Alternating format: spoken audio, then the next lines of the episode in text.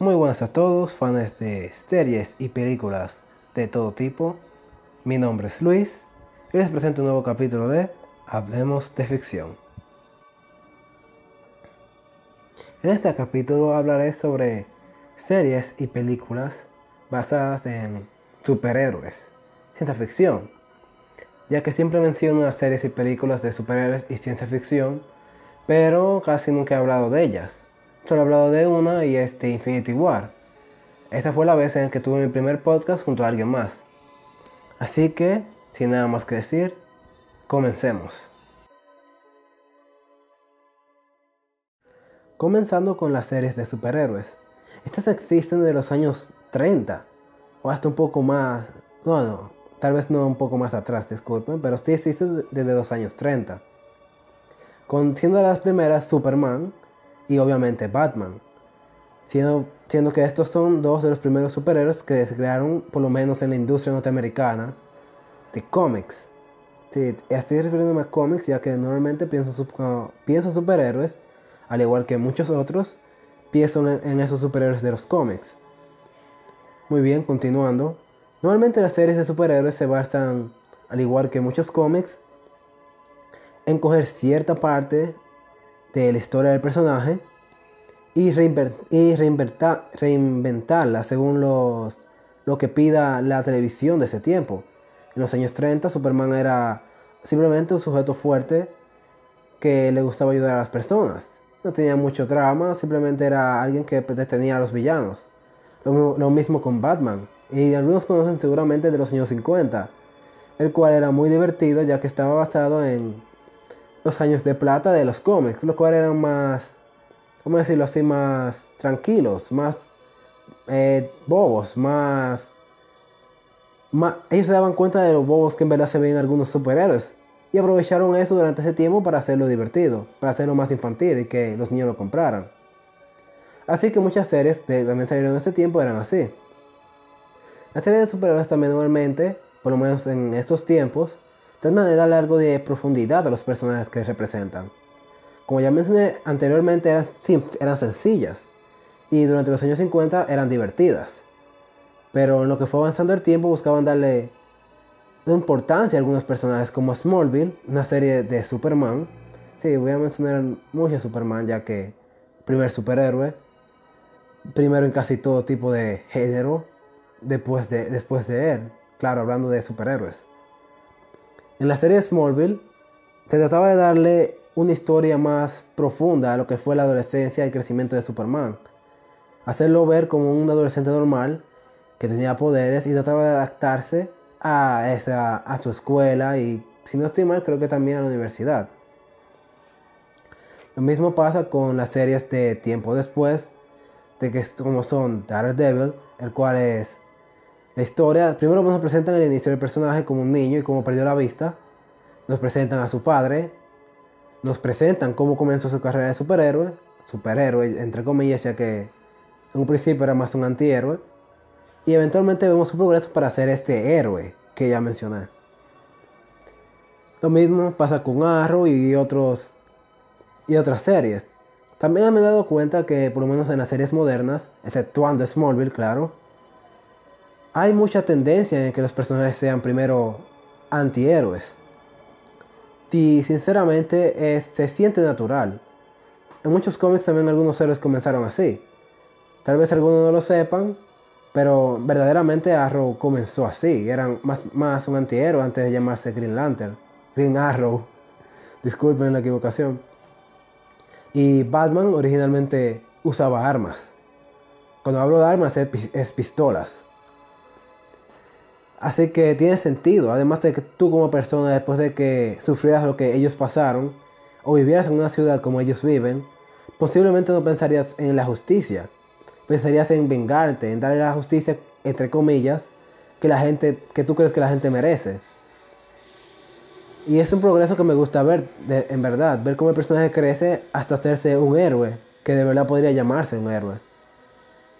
Otra cosa que también me he dado cuenta es que se aprovecha mucho, que es un universo que a pesar de que sucede en una ciudad, como no se cuenta más allá de la ciudad normalmente, claro, aprovechan, me gusta cómo aprovechan tanto para meter otros personajes y con ellos otras series, como Flash en Arrow, ustedes lo sabrán, eh, entre tal vez algunos otros ejemplos que tal vez nos pueda pensar. Oh, claro, para algunos que no lo sepan, una vez que termine Gotham, una serie de DC, en el cual cuenta la historia de un joven Gordon, que es el detective amigo de Batman, y sus inicios de crecer de este pequeño, este detective privado, este detective policial, hasta el jefe de la policía de Gotham.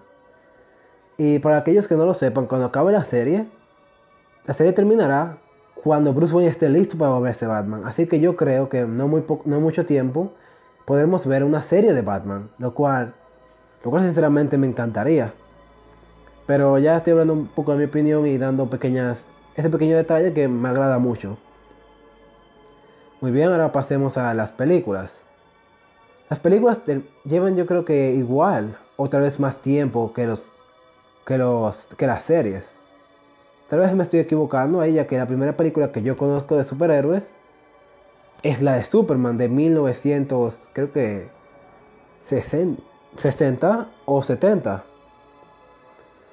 Bueno, cualquier año que sea, para mí, esa, para mí fue la primera película de superhéroes. Y también, como pudimos ver, fue la, fue la que introdujo esto de Krypton, de los padres de Superman. De que sí sabíamos que era alienígena, que no podía ser un hombre, pero aquí se introdujo una historia para él, que después se utilizó en los cómics. Es una curiosidad bastante interesante y bastante grande, ya que introdujo una parte de la historia de Superman muy importante. Y algo que le da cierta profundidad y se entra tristeza a sus orígenes. Ahora, lo que pide con Batman no, no, estoy, no es lo mismo. Batman originalmente comenzó una historia trágica. Ahora, ¿qué hacen las series? Las series en verdad parten en la parte de Bruce Wayne. Claro, podemos ver a Batman y en la serie de los 50 era más divertido, como ya había dicho. Pero en las películas podemos ver cómo aparece este Batman más serio, más, ¿cómo decirlo así? Más Batman. Alguien que sí no se atrevería a matar a, su villano, pero existe una posibilidad de que pueda hacerlo. Ya que a pesar de que lleva tiempo y es un hombre adulto, aún hay por esas dudas y esta presión que las películas lo hacen ver bastante, bastante bien. Incluso las películas más malas tienen, su poco, tienen por lo menos sentido del humor para poder reírse de ellas. Algo que lamentablemente sucede mucho en las películas y tal vez muchos de ustedes también se han dado cuenta, especialmente con DC, ya que estoy hablando mucho de ellos, es que no mantienen bien la calidad.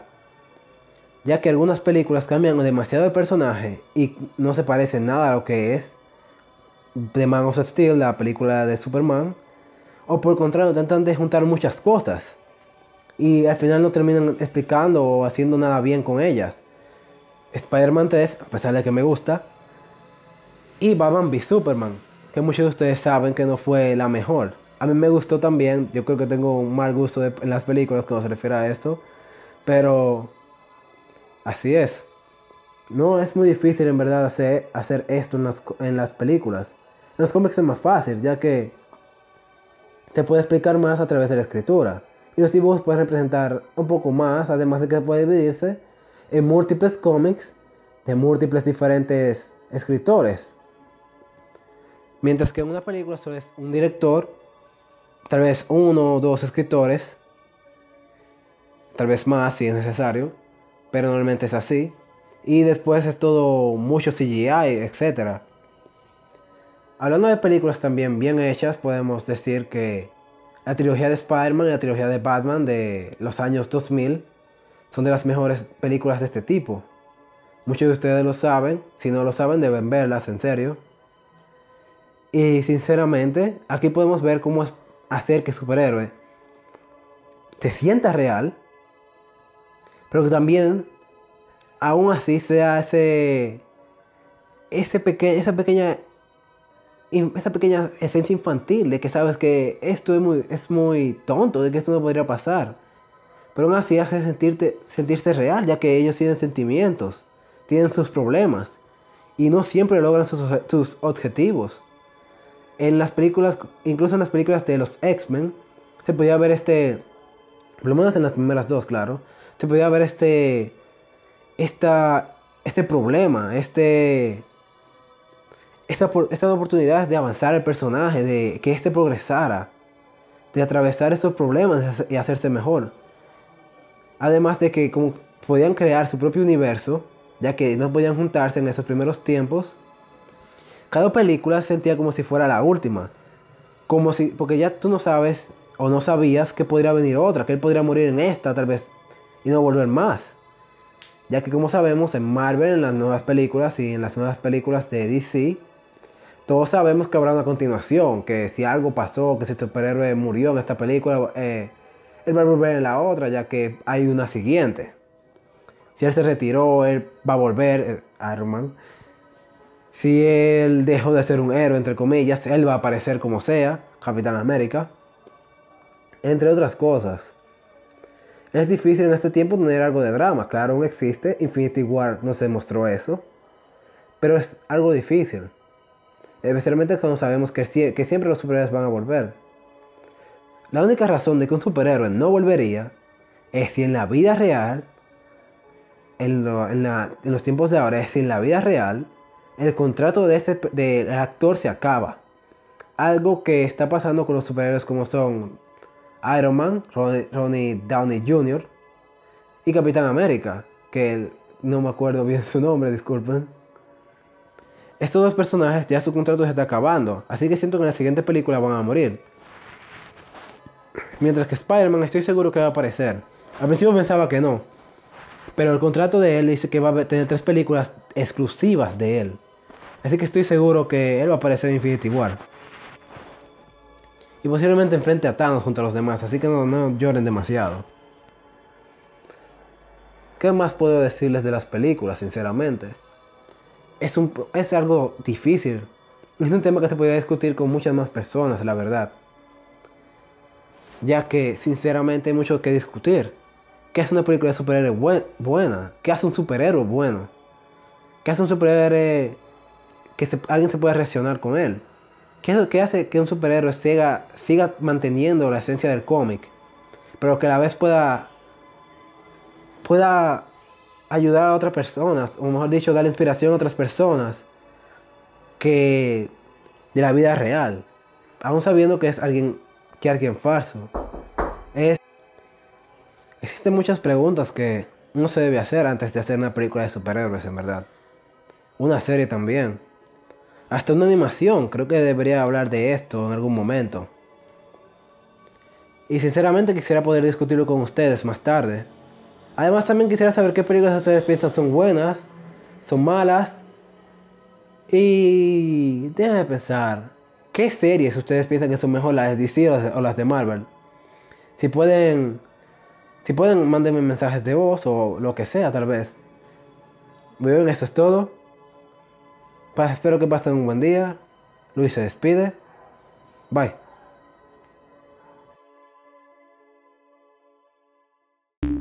The podcast you just heard was published with Anchor. Got something you want to say to the creator of this show? Send them a voice message using the Anchor app free for iOS and Android.